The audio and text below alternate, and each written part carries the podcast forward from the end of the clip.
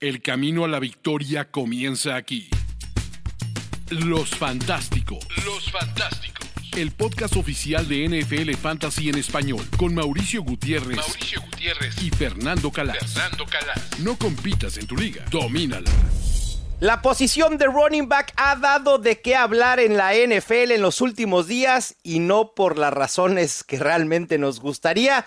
Y aquí toca el especial de corredores en Los Fantásticos, el podcast oficial de NFL Fantasy en español. Running backs, running backs y más running backs. Fer Calas, ¿qué tanta dificultad en la posición ves este año respecto de años anteriores?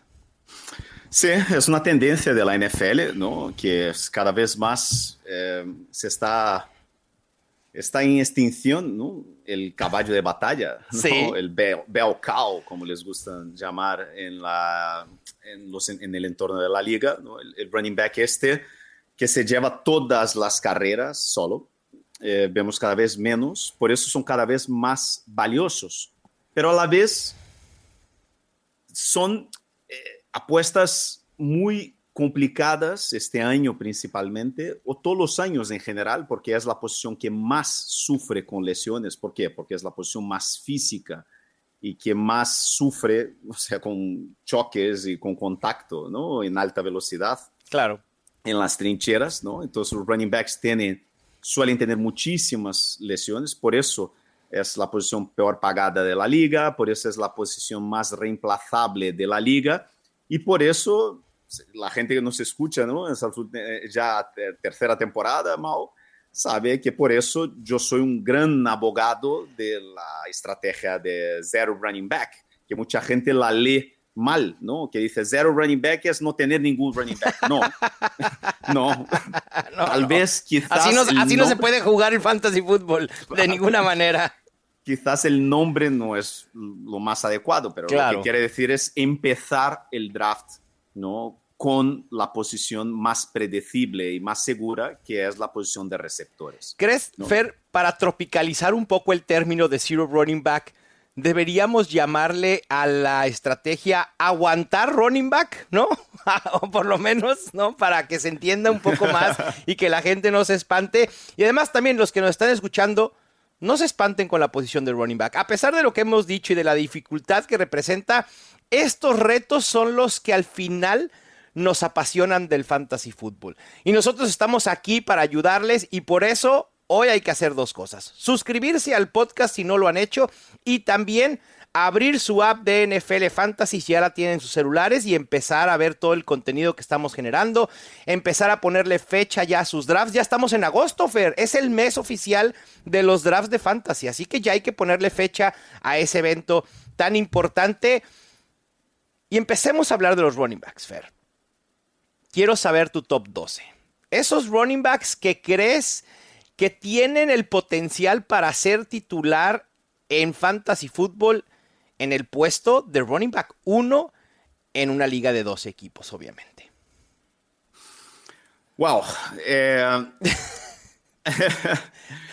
hay, tres, hay tres running backs que yo estaría dispuesto a draftar en primera ronda este año.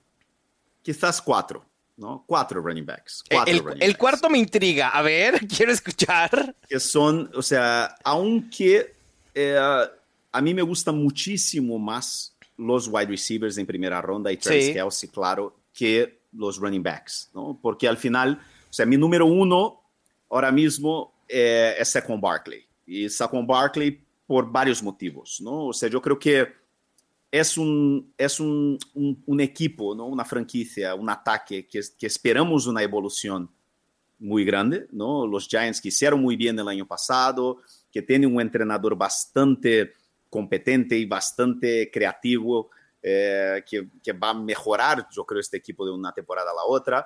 Y tenemos un running back en una, o sea, altamente talentoso, en un año donde él tiene todo que perder. ¿No? O sea, tiene un contrato de una temporada. Entonces está jugando básicamente por firmar un super contrato la temporada que viene. Su último, Entonces, además. Eso. O sea, muchas, muchos running backs no, tienen, no consiguen ni firmar este gran contrato. ¿no? Entonces, yo creo que Saquon Barkley va a jugar eh, con el cuchillo entre los dientes este año, va a jugar entre la vida y la muerte, entre comillas, ¿no? Claro, no es literalmente, ¿no? Pero, y yo creo que esta urgencia, ¿no? Ya siempre hablamos de eso, ¿no? Jugadores, ojo con los jugadores en año de contrato.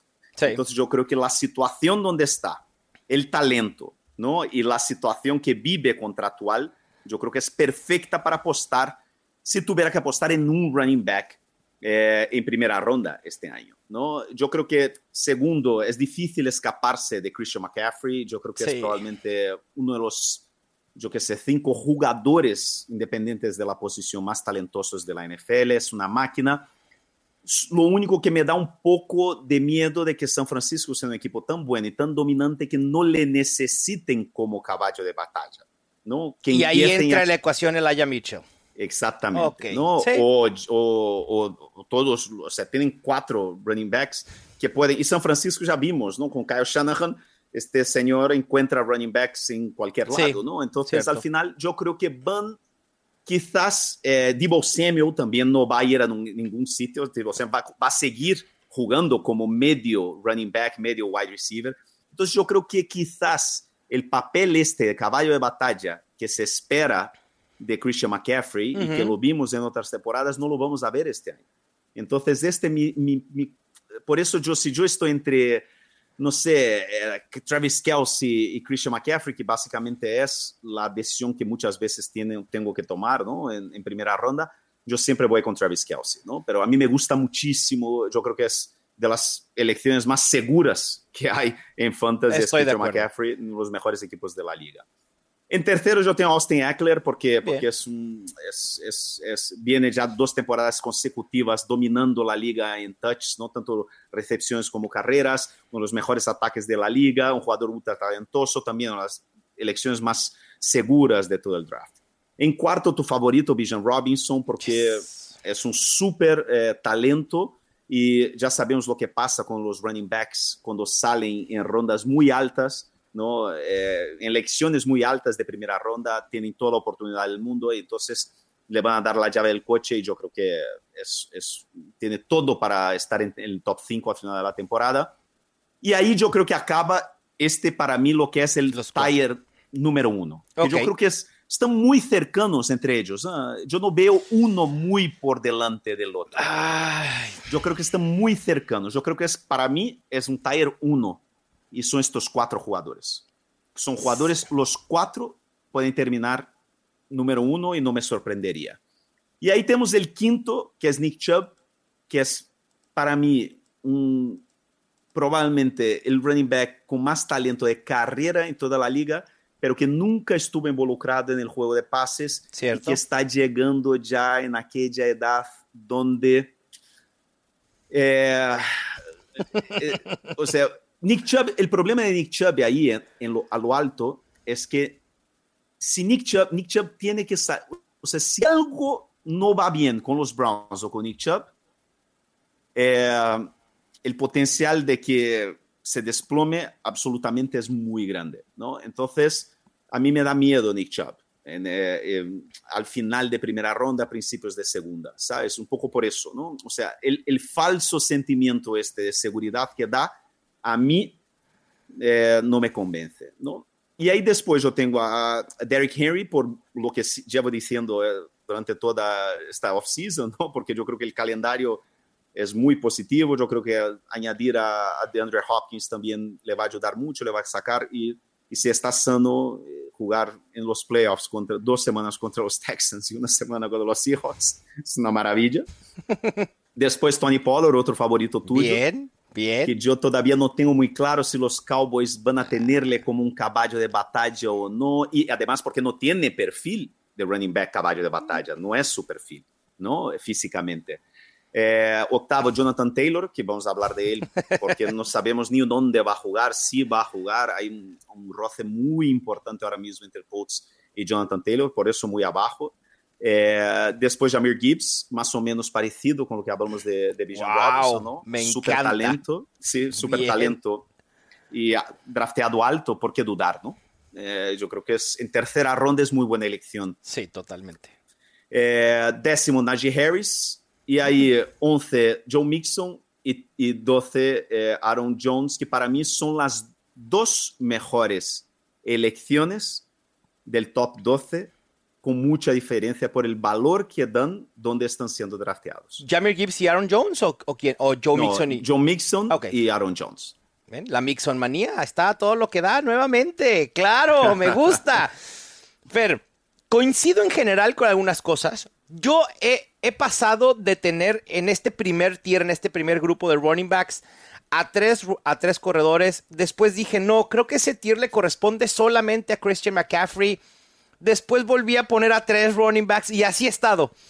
¿no? Cambiando de, de este grupo de ser el grupo Christian McCaffrey, así como pasa con Travis Kelsey en los tight ends, a agregar a Austin Eckler y a Villan Robinson. Esos son mis top 3 running backs y los tengo en un mismo grupo. En el grupo número 2, en el puesto 4 tengo a Nick Chubb, en el 5 a Saquon Barkley, en el 6 viene Tony Pollard y yo creo que a partir de aquí comienza un panorama Quizá pudiéramos agregar a Derrick Henry en el 7. Agreguemos a Derrick Henry. Y a partir de aquí vienen incógnitas al por mayor en la posición de running back como en pocas temporadas habíamos visto. Porque antes pensábamos en este top 12, quizá top 10 y decíamos, son running backs seguros, no hay de qué preocuparnos, lo pones en tu puesto de running back 1 y listo, te despreocupas. No, ya no pasa eso porque después de Derrick Henry viene Ramondre Stevenson, que si bien en el perfil es un jugador que a mí me entusiasma y que creo que tiene potencial para ser top 5 por lo que puede aportar por aire, los rumores de que los Patriots están empeñados en llevar a un corredor veterano me preocupa y pudiera limitar a Stevenson. En el grupo 3, en el 9 tengo a Jonathan Taylor por las mismas razones que ya dijiste tú y este tema de la novela con los Colts. En el 10 a pesar de la lesión y porque aún no tenemos confirmación de la llegada de otro corredor a los Jets, tengo a Brees Hall simplemente por upside. Me preocupa el tema de la rodilla, sin duda, pero creo que el potencial está ahí para que Brees Hall, en cuanto esté al 100%, pueda ser un running back, por lo menos top 8. En el 11 tengo a Josh Jacobs, que tú olvidaste por completo y sé las razones por las cuales lo sacaste de tu top 12. Primero porque crees que va a haber una debacle en producción, lo hemos hablado ya durante varias semanas, pero ahora además agregamos el tema contractual y que no está en el training camp de los Raiders. Lo último que se dijo de Josh Jacobs es que los Raiders ya están dispuestos a sentarse a hablar con él. Vamos a ver en qué acaba esto. Y en el 12 tengo a Najee Harris. Me encantaría poner a Joe Mixon y a Jamir Gibbs en este top 12, pero como disclaimer voy a decir que los tengo en el mismo grupo 3 del 9 al 14. Es decir, que creo que el potencial de Jamir Gibbs y de Joe Mixon es muy similar al de Jonathan Taylor, al de Brice Hall, al de Josh Jacobs. Quizá en estos momentos preferiría evitar a Jonathan Taylor, a Brice Hall y a Josh Jacobs e ir con los dos que tú mencionaste, Joe Mixon y Jamir Gibbs, sobre todo porque puedes conseguirlo, conseguirlos un poquito más tarde que los antes mencionado. Simplemente por eso. Sí, es que yo no tengo a Ramondre en mi top 12. Sí, no, me no, sorprendió. tengo, eh, no tengo a Brice Hall en mi top 12 y como dijiste, no tengo a Josh Jacobs en mi top 12. Porque al final es, eh, es lo que es. O sea, Jacobs, incluso yo creo que va- la cosa va a ser muy fea con su holdout. Sí. Eh, Jonathan Taylor también no tiene- ya tenía mala espina ¿no? con, con los Colts esta temporada y después, después de esta tuvieron una reunión, ¿no? Jonathan Taylor con el propietario de los Colts en el fin de semana donde Jonathan Taylor pidió ser, eh, ser, o sea, ser negociado. Eh, los Colts se negaron y la situación es, es muy complicada, ¿no? Y Ramondre, eh, Brice Hall por dos motivos, ¿no? Primero, yo siempre evito running backs volviendo de ligamento Sí. cruzado, porque siempre tarda una temporada en volver a estar en velocidad, tal, pero también porque Brice Hall y Ramondre son dos de los running backs donde sus equipos estuvieron toda el off-season coqueteando con Dalvin Cook o con algún otro Sí. running back. Ujú. ¿sabes? Entonces, es, eh, a mí me da, me da mucho miedo apostar tan alto en jugadores como este, estos, teniendo los running backs y los eh, Tyrants que tenemos eh, este año en rondas muy altas. Y también quizás estos running backs de tercera ronda, por eso quizás yo creo tanta gente en high stakes principalmente, yendo a por lo fijo, que son el top tier ¿no? de, de, Claro. de- de quarterbacks en tercera ronda, porque te dices, mira, yo, o sea, eh, ante el riesgo, yo me voy Sí, con Patrick. Mahomes, que riesgo ninguno, todo lo contrario. ¿no? Piso y además potencial, porque sabes que- Claro. que, va a ter- que puede terminar como el coreback número uno teniendo una temporada histórica en puntos fantasy. Sí, sí, sí. Fer, aquí voy a mezclar un poco el tema de running backs con otro jugador en específico, porque creo que vale la pena hacerlo. Porque quizás si nos esperamos hablar de lo que ha sucedido con él la próxima semana que hablaremos con receptores, ya sea no noticia vieja, pero sí quizá eh, no tan relevante como el día de hoy. La lesión de Cooper Cup, Fer. Lesión de hamstring, tendón de la corva, una lesión que limita en movimientos, sobre todo los que hace Cooper Cup en cortes, en recorrido de rutas o ya con el, el ovoide en las manos, lo limita. Un jugador que viene de una lesión previa de un año anterior, que se supone por los reportes estará fuera algunas semanas. Eso es lo que sabemos, nada más. Parece ser que puede estar listo en la semana 1. Hoy por hoy, lo digo porque es relevante porque quizá ayer o antier estábamos dispuestos a elegir a Cooper Cup por sobre Austin Eckler, Villan Robinson o algún otro running back. Quizá hoy ya no. Quizá hoy con esta lesión de Cooper Cup empuje a Austin Eckler y a Villan Robinson al top 5 o top 6 de picks en un draft de primer, en, en una ronda 1. ¿No crees? Yo creo que yo te voy a decir una cosa. Eh, yo, sabes que eh, yo tengo algunos gurus, ¿no? Algunas personas que sigo yo muy de cerca y la gran mayoría no son, son especialistas, pero son jugadores profesionales, ¿no? Que juegan miles de, de dólares en, en fantasy. Y uno de ellos es Nelson Souza y Nelson Souza eh, tiene a Bijan Robinson como su running back número uno. No lo su- culpo. En su ranking. Es- No lo es así, culpo. O sea, es- o sea, eh, él tiene Bijan Robinson 1 y, y bueno, te voy a decir que no tiene ni a Eckler ni a, a McCaffrey como su número 2. Entonces, Wow. es, eh, porque por- al final es un poco, yo creo que Bijan Robinson, dentro de la realidad de la posición de running back, que sabemos que es la posición que se lesiona mucho, tal, qué, Ujú. Estamos hablando de un rookie que está entrando en la liga con la llave del coche en la mano. Es Fresquito, más- fresquito está, Fer. claro, más seguridad que eso es muy difícil si quieres empezar con un running back. Eso es lo más Sí. importante. Y yo creo que cuanto más local la liga, cuanto más amateur es la liga, cuanto más, eh, cuanto menos profundo es el banquillo, más importante es tener esta ancla de Sí. running back en tu equipo. De acuerdo. Incluso yo siempre digo, cuanto más casual la liga, más importante es tener la, triple, eh, la estrategia de la triple ancla. Running Ya. back 1, quarterback 1, tight end 1.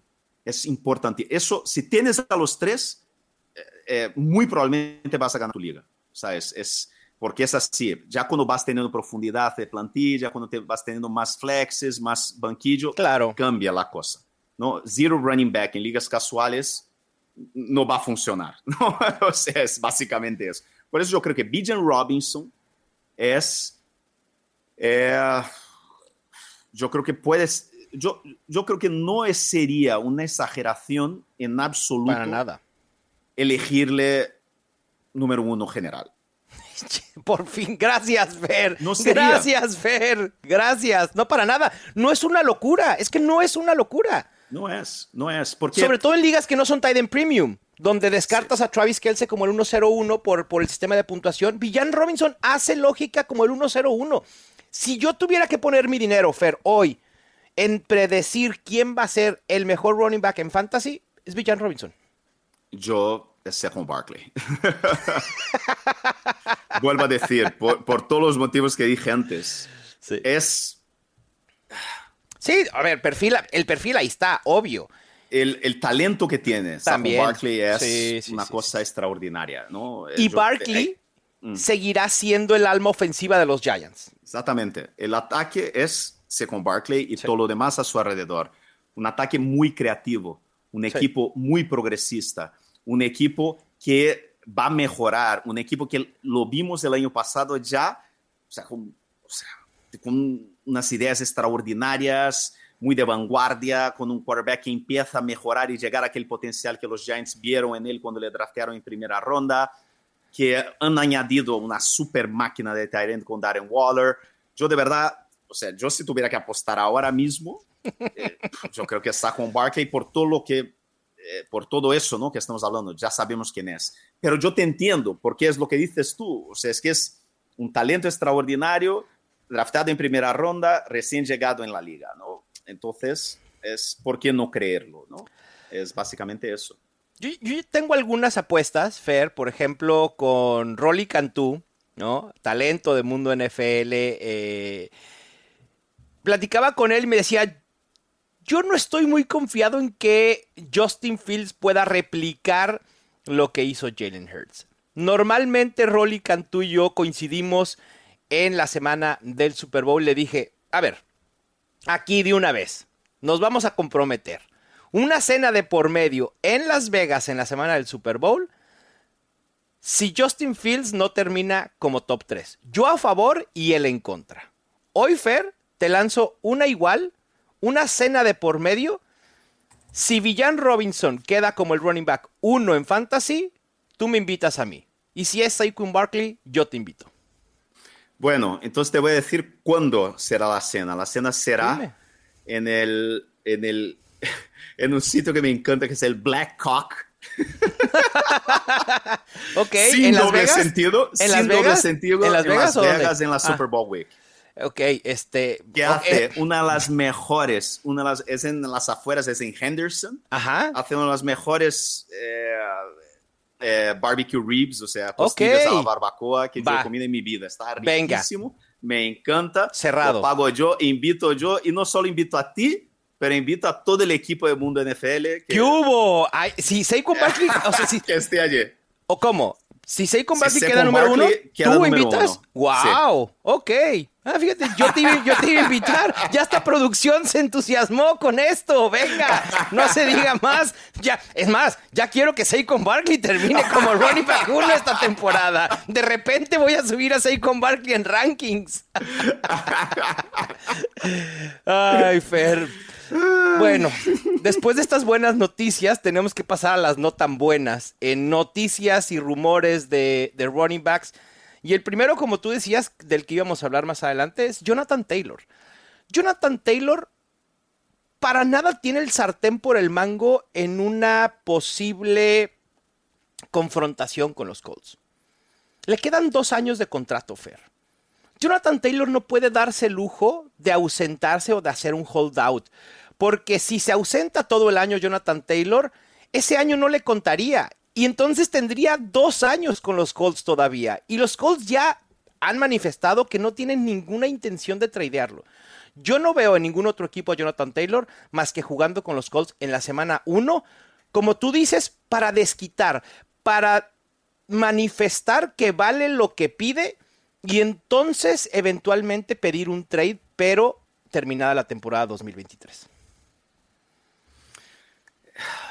Es difícil, pero es- es- es- yo entiendo lo que dices, Mao, pero yo nunca subestimo eh, la resiliencia y la testarudez de un atleta Sí. profesional. Que además, creo que aquí Jonathan Taylor tiene toda la razón de pedir lo que él cree que vale, ¿no? claro. Pero a mí me cuesta mucho trabajo pensar que Jonathan Taylor tomará esa decisión. Creo, fíjate, Fer, le voy más al hecho de que Pero los Colts pidió- pretendan. Sí, déjame preguntarte, perdón interrumpirte, Ujú. Mao, pero déjame, o sea, yo por lo que tengo entendido, él no pidió renovar, él pidió directamente marcharse, ¿no? O- Parece o, ser tiene que- que... ver con una renovación de contrato. Parece ser que tuvo una reunión con Jim Irsay, el, el dueño del equipo, y en esa reunión se platicó sobre una posible extensión de contrato, una reestructura de contrato, ¿no? Y al parecer, ante la negativa de la gerencia a Ajá. esa reestructura, entonces en ese momento Jonathan Taylor hizo perfecto, no vamos a llegar a nada, quiero un trade. Demando un trade porque no quiero estar en esta organización. Acto seguido, cuando se da a conocer en redes sociales, el propio Jim Irsay sale a tuitear y a decir que por ningún motivo Jonathan Taylor está disponible en el mercado. Que ni le hablen casi casi. Madre mía. Pero todo, para todo hay precio. Si alguien, Miami Dolphins o algún equipo necesitado de running back, que en estos momentos no hay muchos, levanta el teléfono y le hablan a los Colts y, y- y llegan al precio, ¿por qué cerrarte? Chiefs o Bills.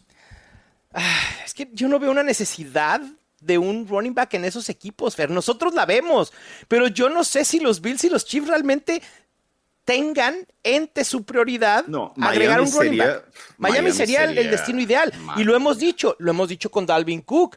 Otro que parece ser que, que no se decide o los equipos no le han ofrecido lo que él espera porque se ha rumorado a los Jets, se ha rumorado a los Dolphins, se ha rumorado a los Patriots. Y no ha pasado nada con Dalvin Cook. Y ya llevamos semanas con lo mismo y nada. Y bueno, o sea, hay un equipo que siempre suele sacar esta, estos trades, que son, que son los Rams. Eh, ¿Crees, Yeah. Fer? O sea, eso. es que ol- olvidémonos de K-Makers, ¿no? En, en- en ese escenario. por eso yo no sé, o sea, los Seahawks, por ejemplo, les encantan, ¿no? Los running backs. Eh, Es que llevan dos años consecutivos drafteando en rondas altas. De repente, Jonathan Taylor, que cuando salió decíamos que era un talento generacional, Sí, que los sí, sí. Chiefs deberían de haberle drafteado antes que, que, que, que, bueno, es que Sí, es- sí. yo te digo una que cosa. nuestro o sea, es Hilario que- querido. Madre mía, o sea, yo te Ni digo una hablar. cosa. A mí, yo no sé, yo nunca subestimo eh, la resiliencia de los atletas profesionales cuando, eh, De tomar cuando esas está en decisiones. cuestión su, su carrera, ¿no? Entonces, Claro. yo de momento, yo no, no quiero ni saber de Jonathan Taylor. Pero llega un momento en el si que es un valor, como, ri- Claro. como riesgo. Tercera ronda, ¿te parece? No, no, ¿No te animarías a ir por Jonathan Taylor en tercera ronda ni siquiera, Fer? No, no, si yo, o sea, yo- entre Jonathan Taylor y Patrick Mahomes, yo voy con Patrick Mahomes. Ni en Entre tus Jonathan ligas ahí Taylor y- de que juegas con tus amigos allá en Madrid, ni nada, ¿no? Entre Jonathan Taylor y Lamar Jackson, yo voy, con- voy con Jamal- Lamar Jackson. Es que eres un, Josh enamora- Allen. eres un enamorado de los corebacks, nos quedó claro que en el episodio pasado. Si no lo han escuchado, vayan a escuchar el especial de, de corebacks. Ay, ay. Yo sí, tercera ronda por Jonathan Taylor. Creo que sí puede llegar a un punto, eh, sobre todo si empecé con un running back top 5, digamos Villan Robinson, y luego un Garrett Wilson, un Chris Olave, probablemente tomando en cuenta el ADP, a lo mejor sí me, sí me entusiasmaría Jonathan Taylor o me arriesgaría con Jonathan Taylor en tercera ronda. A mí me intriga mucho ver hasta dónde caerá el ADP de Jonathan Taylor, ¿no? Porque creo que sí puede llegar a ser un valor y un, pues sí, un riesgo relativamente calculado. Yo insisto, yo veo muy difícil, si tuviera que poner un porcentaje, para mí está 80-20 a que Jonathan Taylor juegue en semana 1 con los Colts. A ver, Jonathan Taylor o Jamie Gibbs. Ah. Por lo que me gusta Jamir Gibbs, prefiero a Jamir Gibbs en estos momentos. Jonathan Taylor o Najee Harris. Dame a Jonathan Taylor. Jonathan Taylor o Ramondre Stevenson. Uy, dos situaciones con incertidumbre. Prefiero ligeramente a Jonathan Taylor porque creo que existe más probabilidades que esté en semana 1 sin competencia al que Ramón de Stevenson sea el caballo de batalla en los Patriots por lo que hemos visto eh, de rumores en ese equipo. Jonathan Taylor o T. Higgins. Jonathan Taylor. Jonathan Taylor o DK Metcalf. Probablemente Metcalf. Yo de todos lo que dice, el único que iría con Jonathan Taylor sería, eh, sería con Ramondre Stevenson. Todo lo demás yo iría con el, con el otro nombre que ha dado. ¿E- ¿En cuarta ya te hace ojitos Jonathan Taylor o tampoco? Sí, pero yo creo que no va a llegar a este Yo punto. tampoco creo. No creo, no creo. Sí, yo tampoco lo creo. Fer, hablabas de los Seahawks. Lo que yo no entiendo, perdona, lo que Sí, yo dale. no entiendo y que sigo sin entender es cómo Aaron Jones y Joe Mixon pueden estar disponibles en cuarta ronda. Eso para mí sigue siendo un, un misterio. Misterios sin Sí, resolver. sí. Sigue, Ah, perdona. Sí, perdona. es que es, es complicado. A ver, en cuanto al ADP se refiere, creo que aquí eh, también vale la pena encontrar oportunidades. Y si te pones a ver en el sentimiento general, que es el ADP, tienes por arriba de Joe Mixon, de Aaron Jones y de Jamir Gibbs tres que nos encantan. Está Kenneth Walker y está Travis Etienne. Nada tienen que estar haciendo estos dos running backs. A nuestro parecer, creo que coincidimos en eso. Arriba de Joe Mixon, Aaron Jones y Jamir Gibbs. Y justo, hablando de Kenneth Walker, pues parece ser que hoy por hoy el running back uno en el training camp de los Seahawks es Kenny McIntosh. Kenneth Walker está con una lesión en la ingle que lo va, creo que el estatus es semana a semana, lo quiera, lo que quiera que eso signifique. Y Zach Charbonnet con una lesión que lo va a marginar de manera indefinida. ¿Qué significa eso? No tenemos la menor idea hasta el momento. ¿Te preocupan estas dos lesiones, Fer? ¿Abriría la puerta si esas lesiones realmente son más graves, sobre todo la de Zach Charbonnet, en la que tenemos más incertidumbre, para que Seahawks pudiera agregar a un running back veterano, Leonard Fournette, Karim Hunt, el propio Ezekiel Elliott, quizá Dalvin Cook estaría fuera del rango en que, que quisieran invertir, pero todo puede pasar. Yo, Fournette lo tengo, lo tengo, yo creo que es el jugador ahora mismo que más tengo. Entonces, yo tengo prácticamente todas las ligas porque está disponible siempre al final de los drafts. Y si firma pues, con alguien, va a tener valor, ¿no? Claro. Es que al final es el típico, lo que mi amigo Mariano Tobar le gusta llamar del el, el- el running back profesional, ¿no? bueno, en fin, como Jamal Williams. No sé, yo creo que es muy temprano en la off-season para... No parecen lesiones graves, ¿no? No están No. entrenando. Entonces, yo todavía, yo, yo todavía tendría cautela, ¿no? De alguna forma, a mí Kenneth Walker, donde está saliendo en cuarta ronda, siempre me gusta un jugador más que él. ¿no? Sí, a mí Entonces, también. Yo probablemente nunca tendría a Kenneth Walker en ninguno de mis equipos, por eso, porque yo prefiero a Christian Watson, yo prefiero a Aaron Jones, yo prefiero a Joe Mixon, yo prefiero eh, a TJ Hawkinson, eh, yo prefiero a George Kittle, a Debo Samuel. Claro. Eh, ¿Quién más? Hay muchísimos jugadores en esta zona que, que, que están saliendo y que, y que yo prefiero antes Sí. que, que Kenneth Walker, ¿no? Entonces, eh, no sé, yo los Seahawks son siempre una incógnita, ¿no? Siempre nos sorprenden con cosas raras, pero yo no, yo no, yo no, te- yo no cambiar, no he cambiado mi planteamiento en ningún momento sobre estas lesiones, porque son lesiones de, las típicas lesiones yo creo que de, de training camp, ¿no? Sí, hay que recordar que los jugadores llegan relativamente, eh, no fuera de ritmo, pero sí, eh, pues, quiero plantearlo de una manera que no suene tan mal. O sea, llegan relajados y luego llegas a un training camp que es tan demandante, el cuerpo lo resiente. Esa es la realidad. Y entonces por eso empezamos a ver varias lesiones. Y tenemos a Cooper Cup y a Calvin Ridley, a Kenneth Walker y a Zach Charbonnet, que son lesiones normales, me parece, de training camp. Cuestión aparte lo de Zach Moss, por ejemplo, que se rompió la mano. Mala suerte, va a estar fuera casi toda la temporada, pero ese sí ya es una lesión más de consideración que las que hemos visto. Yo insisto, con Kenneth Walker no entraría todavía en pánico, pero coincido contigo que en ese rango en el que está siendo seleccionado, prefiero a otras opciones, incluyendo a los running backs Joe Mixon, Aaron Jones y Jamir Gibbs, incluso hasta Travis Etienne. Fer, pasando a otro tema de actualidad, Alvin Camara se va a reunir con el comisionado para plantear su su versión de la historia de lo que pasó en el Pro Bowl en Las Vegas hace algunos años. En estos momentos, Alvin Camara está siendo seleccionado como el running back 30 a principios mediados de ronda 7. Creo que no hay que especular, pero hay que decirlo. A pesar de que ya el tema legal está resuelto y no tendrá cargos, ya no, ya no, ya no tiene nada que deberle a la justicia pero la NFL bien pudiera eh, suspenderlo y se prevé que pueda ser entre 3 a 6 juegos. Bueno, Eh, tres, juegos, tres partidos, yo no sé si sería, eh, no sé. Eh, yo sigo creyendo que Camara en la novena ronda, décima ronda, donde, estás, donde suele salir. Sí. Si, el problema es que lo que hemos dicho ya en programas anteriores, si son solo tres partidos, yo creo que su ADP va a subir muchísimo. Va a empezar a salir sí. en quinta ronda, sexta ronda, y yo en sexta ronda, yo no quiero ni pensar en Alvin Camara.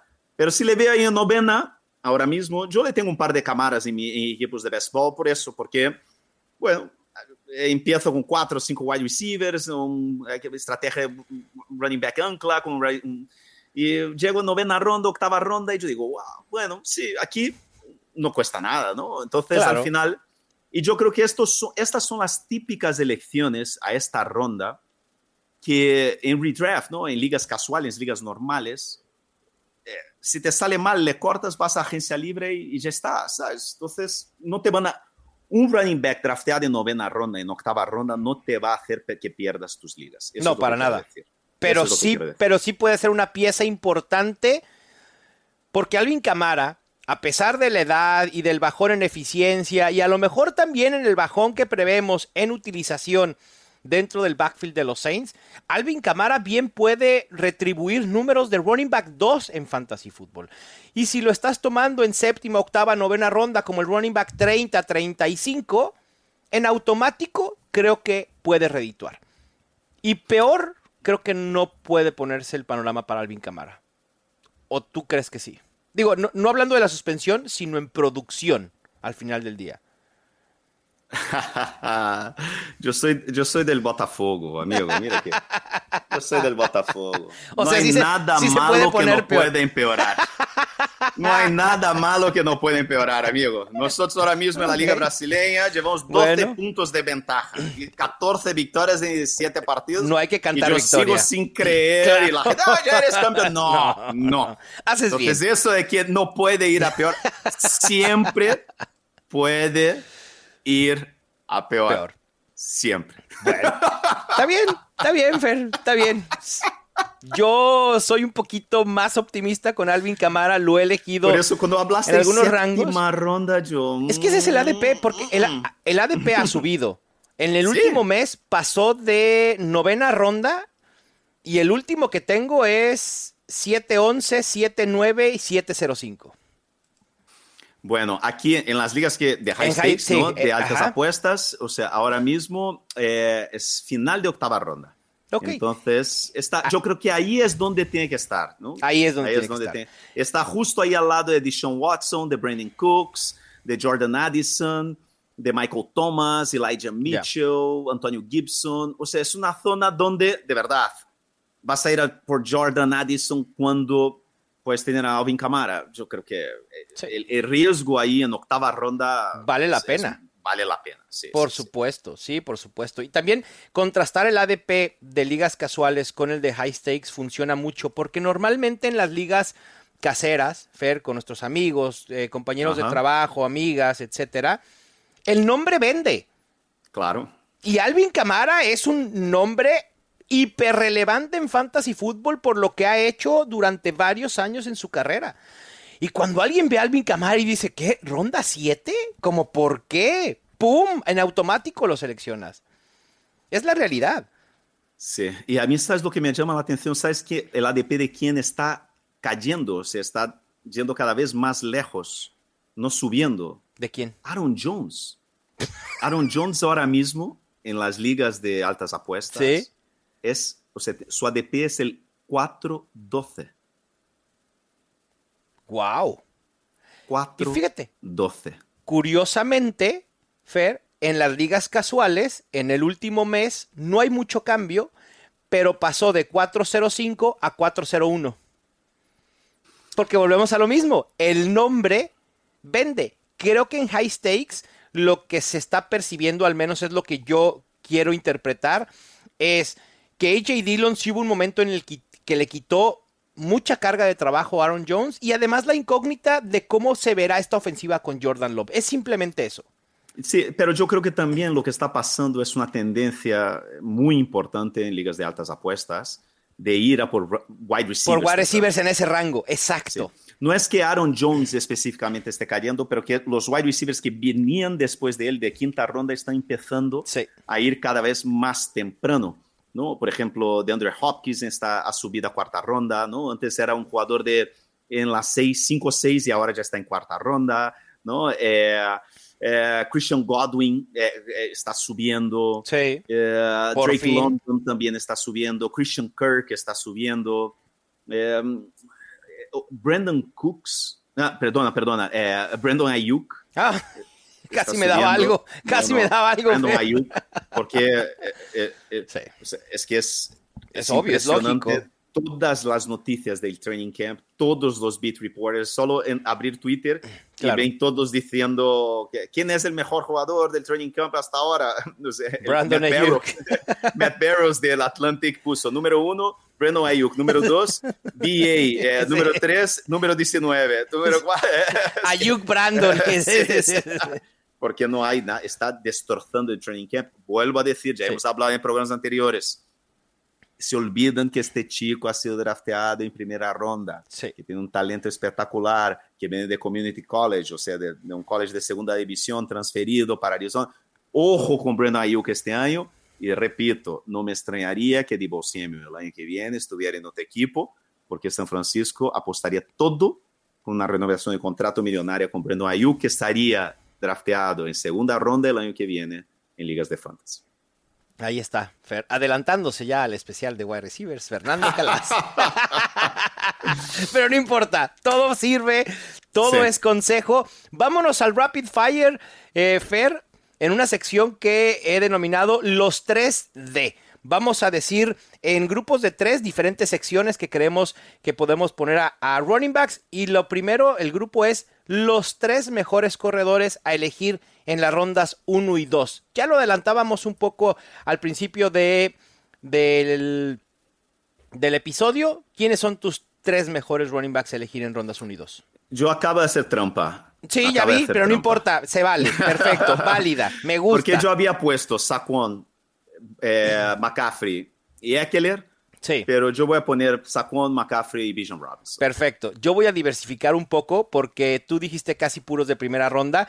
Yo voy a ir con Villan Robinson, Tony Pollard y Nick Chubb. A mí Nick Chubb me sigue gustando. Sé que tú le tienes miedo. Yo le tengo mucha confianza porque creo que puede ser incluso su mejor año y su último año mega productivo por la edad. Ya no está Karim Hunt.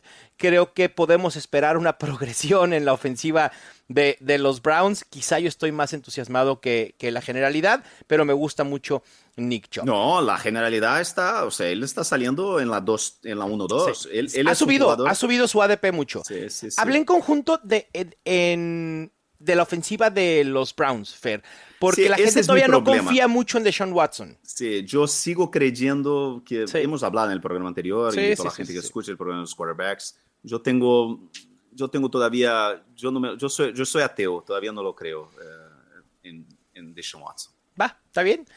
Tres mejores running backs que pueden tener año de explosión, Fer. ¿A quién tienes? Rashad White, eh, No, que evidente, ¿cómo? ¿no? ¿De verdad?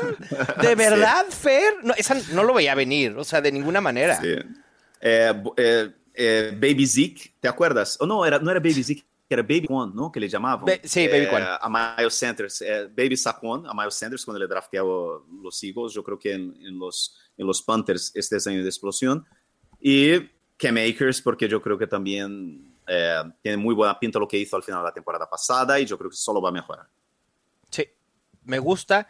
Para agregar de Rashad White, para echarle más leña al fuego en este vagón del hype a Rashad White, lo que se sabe más recientemente es, lo dijo eh, Jeremy Fowler de ESPN, y dijo, los Buccaneers creen que Rashad White tiene potencial para ser súper estrella no solo para ser dueño del backfield, Fer, sino también para tener un rol importante en juego aéreo. Están expandiendo la manera en la que recorre rutas. Parece ser que lo quieren utilizar de manera muy creativa. Y Rashad White, coincido, está listo para tener un año de explosión. Miles Sanders también me gusta. Y también Cam Akers, ¿eh? Yo, yo lo he dicho. Sí. Cada que, los, cada que los Rams agregan un running back, Fer, solo me confirma lo mucho que aman a K-Makers. No, y otra cosa, Mao, para la gente que quizás no ha escuchado los programas anteriores, lo de Rashad White, yo insisto, a veces, o sea, nosotros sabemos muy poco de lo que pasa en los vestuarios, ¿no? Y, y en los bastidores, lo que piensan uh -huh. los equipos de la NFL. Y muchas veces lo, lo, lo, más fácil que podemos hacer, lo más sencillo, y que muchas veces nos olvidamos de hacerlos, empezamos a crear narrativas en nuestra cabeza, ¿no? Tal, que es leer las actitudes, ¿no? Sí. Y leer los movimientos de los equipos. Exacto. Porque eso es lo que nos cuentan. Los Bucks no hicieron nada, nada, nada para, o sea, eh, eh, para, eh, para poder intentar me no, no, o sea, no es, eh, yo formulé mal la frase. Eh, los Bucks, todos los movimientos que los Bucks hicieron esta offseason fueron para mejorar el equipo alrededor de Rashad White. Sí, de acuerdo. No sí, han drafteado sí, nadie, ningún running back en, lo, en, en, el draft. Han dejado que Leonard Fernández se fuera. Eh, han mejorado la línea ofensiva. Uh -huh. En ningún momento han coqueteado con ningún otro running back. Todo alrededor de Rashad White, que el año pasado con Tom Brady, un quarterback que siempre odió running backs eh, rookies, eh, tuvo 50 recepciones. Sí, increíble. Sí, sí, sí, sí, sí. Y se adelantó a Leonard Fournette. O sea, entonces todos los movimientos de los Bucks en esta offseason fueron enseñando que Rashad White iba a ser una superestrella. Y ahora, yo espero que su ADP no empiece a llegar a cuarta ronda. Yo te, digo una, yo te doy una mala noticia, Mal. Eh, yo estoy en, en, un draft que empecé ayer de, uh -huh. de, de best ball, ¿no? por, por pasta, por, por de, de, apuestas, ¿no? ¿Sí? bajas apuestas son los de esta época que hago, no, no, no me subo mucho, eh, pero donde Rashad White ha sido drafteado a principios de cuarta ronda. Wow. Y ahí ya me empieza a preocupar que cuando lleguemos a finales de agosto en los drafts de estos gordos grandes, que Rashad White se va a adelantar quizás, eh, va a entrar en este grupo al lado de Joe Mixon y de Aaron Jones, lo que sería una pena porque Uf. tenerle en sexta ronda claro. era un regalo, vamos. De acuerdo. Yo, conf yo confío en que en las ligas un poco más casuales su ADP se mantenga ahí en la sexta ronda. Realmente no ha habido mucho movimiento desde eh, mayo, finales de mayo al día de hoy. Su ADP ha oscilado del 609 al 604. O sea, se ha mantenido ahí en ese rango y creo que ahí va a poder mantenerse, sobre todo si Alvin Camara empieza a subir en ADP, si Javonte Williams comienza a subir en ADP con eh, las noticias de la mejoría de su lesión, por ahí a Isaiah Pacheco por estar ligado a los Chiefs, ¿no? De Andre Swift sigue siendo drafteado muy alto en el top 24. Alex Mattison, que está en el 508, creo que no va a bajar. Entonces yo sí tengo la esperanza que Rashad White pueda mantener su ADP. Y a ver, aquí entre nosotros, o sea, ustedes fantásticos y nosotros fantásticos, pues que sea nuestro secreto Rashad White. Sí, Así y yo sabes lo que creo que puede ayudar en ese sentido. Yo no creo que los Bucks le vayan a dar mucho protagonismo en, en, en, en preseason, en pretemporada. Espero que, espero que no. Y así podríamos mantenerlo un poquito más pues, en secreto. El único problema es que ya sabes como que pasa muchas veces en, en pretemporada, ¿no, Mal?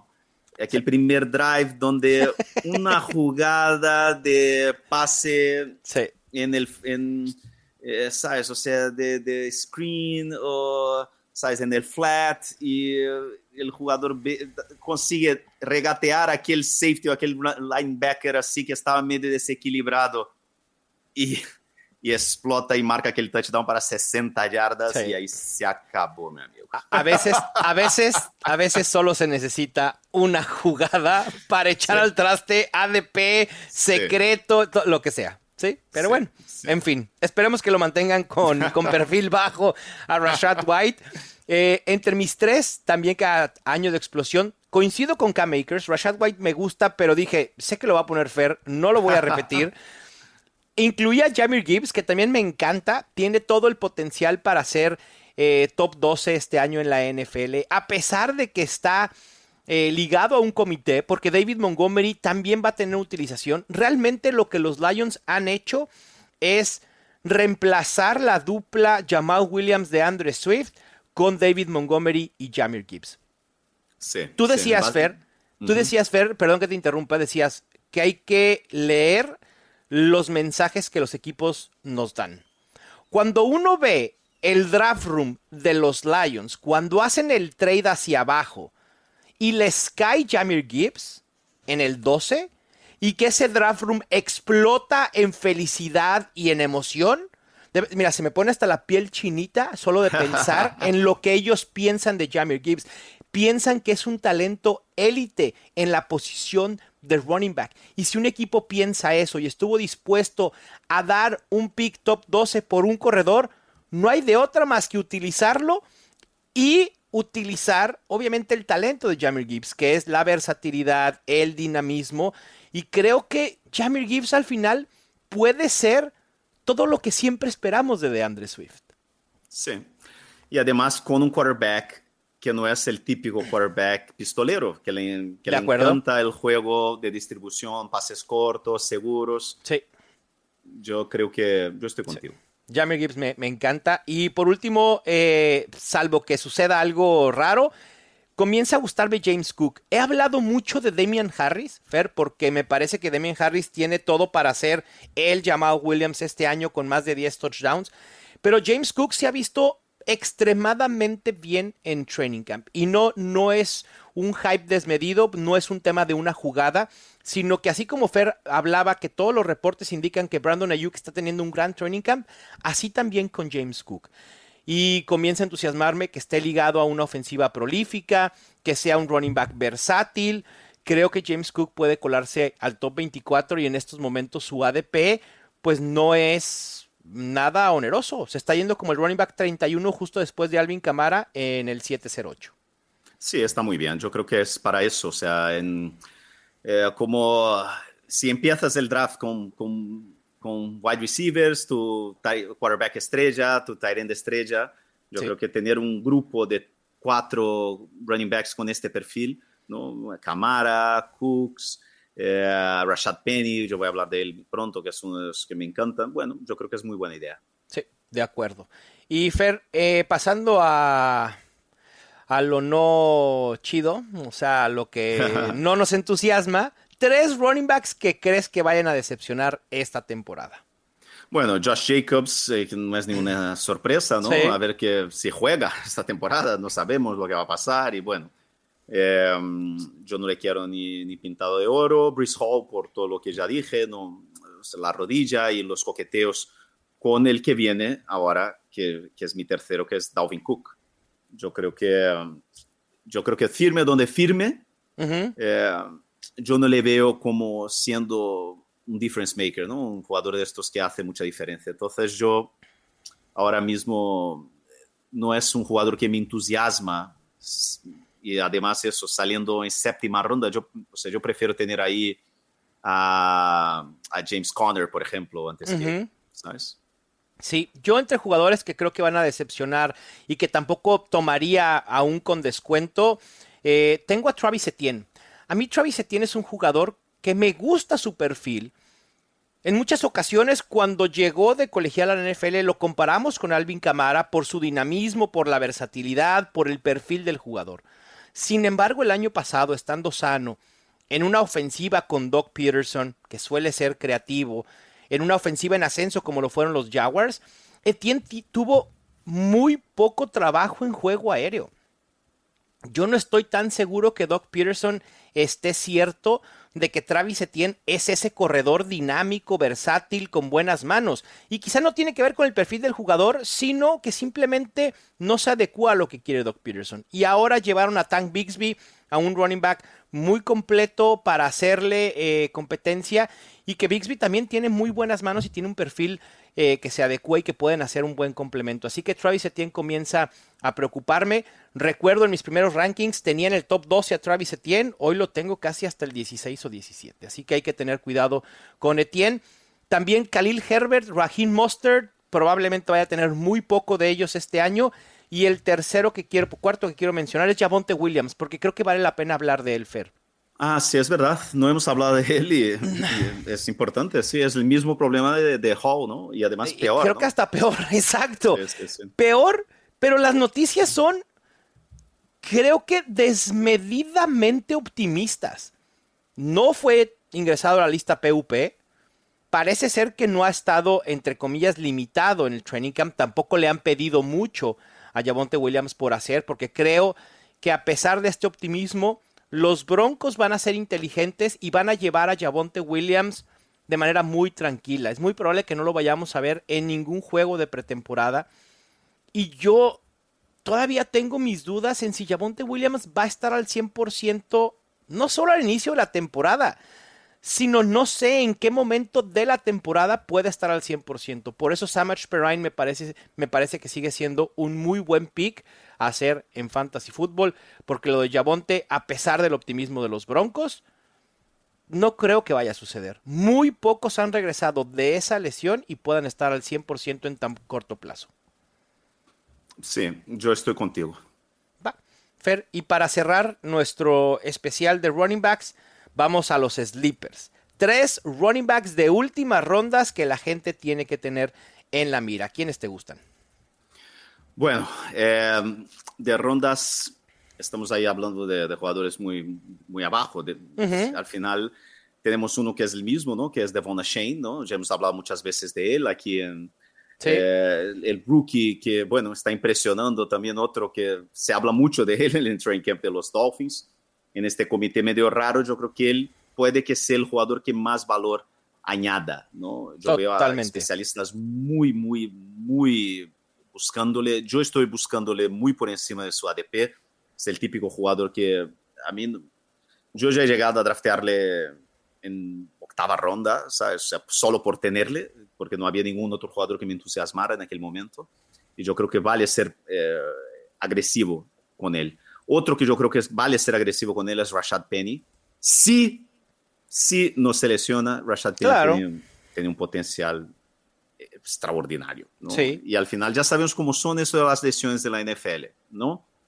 Eh, se lesiona, se lesiona, se lesiona, no sé qué, es injury hasta prone que, hasta que no es. Hasta que no se lesiona, exactamente, y acaba con esa narrativa. Claro, eso pasó con, eh, ¿te acuerdas que Allen eh, pasó con... Con un tal Christian McCaffrey el año pasado, Fer, cuando Dalvin se había lesionado Cook. una o dos veces en su carrera. Sí, con Dalvin Cook. Eh, sí. Al final es eso, o sea, llevamos como tres años con Derek Henry también, con esta historia. Yo Pero, no sé, o sea, ojo, en fin. o sea, yo, yo, yo, creo que Rashad Penny, Penny, saliendo donde está saliendo y jugando donde juega es sí. increíble.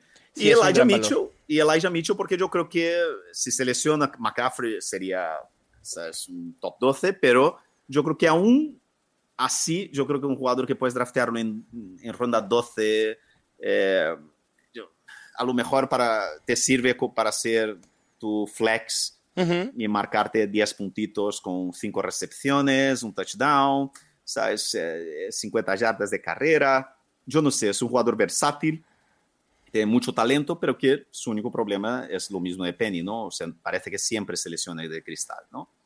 Eh, yo añadiría ahí con Elijah Mitchell a Jordan Mason, que es también en última ronda, ¿sabes? Claro.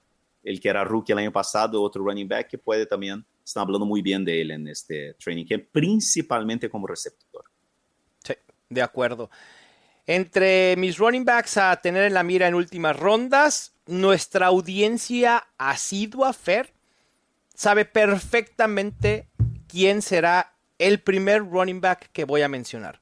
Tienen, tres, tienen tres segundos para adivinarlo. Exacto.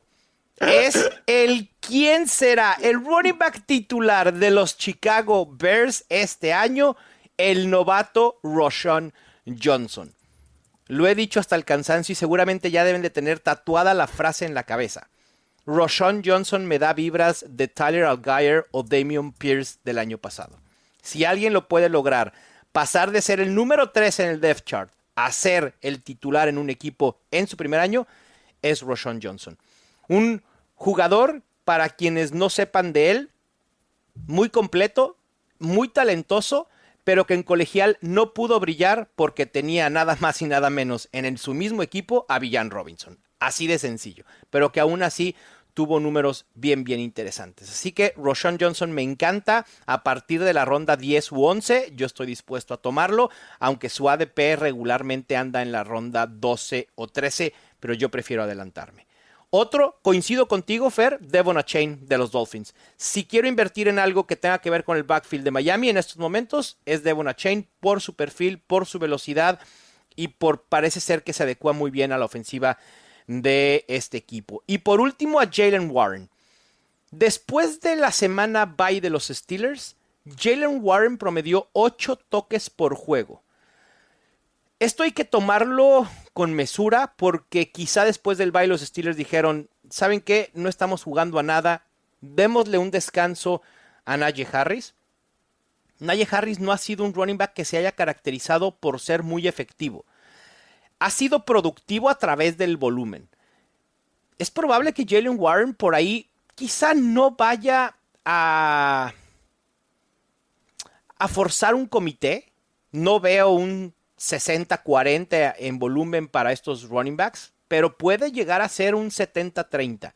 Y Jalen Warren junto con el Aya Mitchell me parece que hoy por hoy son, y lo hablamos también en un episodio este, hace algunas semanas en el ranking de handcuffs, es un handcuff bien interesante, porque si algo le llega a pasar a Jalen Warren, digo, perdón, a, a Harris, Warren en automático tiene potencial para ser top 15 en esta ofensiva con una buena línea ofensiva. Muy bien.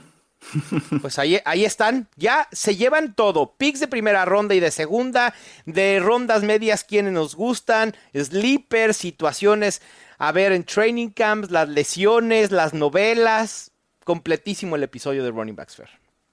Muy bien. espero que la gente le haya gustado y que le sirva de algo. ¿Te puedo hacer una última pregunta? Claro.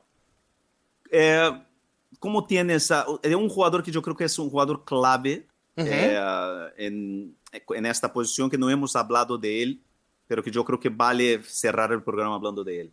¿Cómo ves a Alexander Mattison? Ah, eh, es uno de los jugadores que más movimiento ha tenido en mi rankings, Fer. Porque cuando se dio la, la, la noticia de la salida de Dalvin Cook, dije, uy, hay potencial top 15.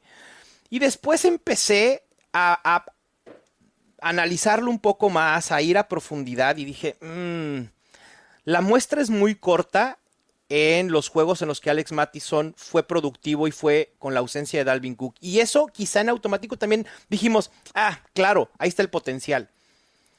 Pero luego me pongo a pensar, ¿por qué los Vikings, esta misma gerencia y este mismo coach, si tanta confianza tenía en Alex Mattison, ¿por qué no le sacaron más provecho a Dalvin Cook hace un año, donde lo pudieron haber tradeado y sacarle algo mucho más?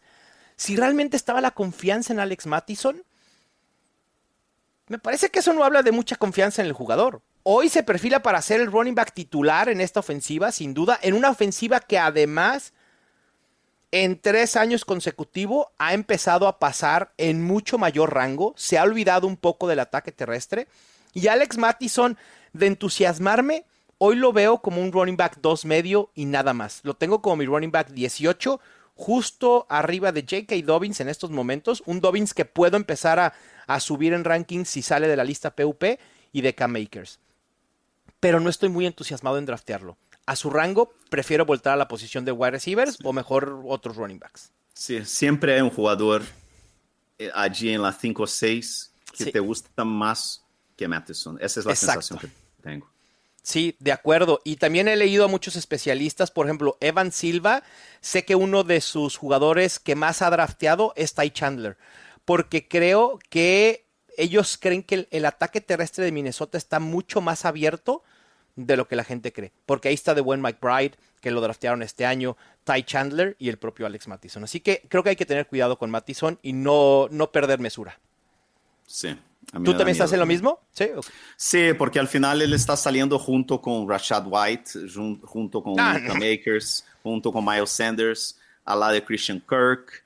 Eh, a mí, ¿sabes? Eh, Deontay Johnson, Brandon Ayuk, Chris Godwin todos saliendo más, eh, Justin Herbert, todos están saliendo más o menos ahí en esta zona de la 5 o 6. Y bueno, no sé, a mí siempre, acaba, siempre me acaba gustando un jugador más que él ahí en esta zona. Quizá podemos cerrar este episodio de Running Backs con una que pudiera parecer una predicción loca, que Rashad White va a producir más que Alex Mattison. Fer, te mando un abrazo. Un abrazo, chao. Muchísimas gracias a todos por acompañarnos en este episodio especial de Corredores. Ya vamos a la mitad de estos cuatro episodios especiales, casi. Bueno, yo creo que ya están listos para dominar su draft, pero falta esas cerezas en el pastel en las posiciones de wide receivers y tight ends. Espero que nos acompañen. Suscríbanse al podcast si no lo han hecho. Les mando un gran abrazo. Esto fue Los Fantásticos, el podcast oficial de NFL Fantasy en español. Ya tienes todo lo que necesitas para dominar tu liga. Los Fantásticos. Los Fantásticos. El podcast oficial de NFL Fantasy en español. Con Mauricio Gutiérrez y Fernando Calas. Productores ejecutivos. Luis Obregón y Gerardo Chapa. Producción y voz en off. Antonio Semper. Una producción de primero y diez para NFL.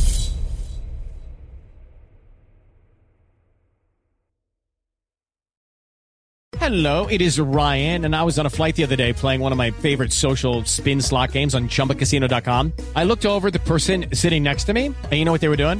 They were also playing Chumba Casino. Coincidence? I think not. Everybody's loving having fun with it. Chumba Casino is home to hundreds of casino style games that you can play for free anytime, anywhere, even at 30,000 feet. So sign up now at chumbacasino.com to claim your free welcome bonus. That's chumbacasino.com and live the Chumba life. No purchase necessary. Group. Void were prohibited by law. See terms and conditions. 18 plus.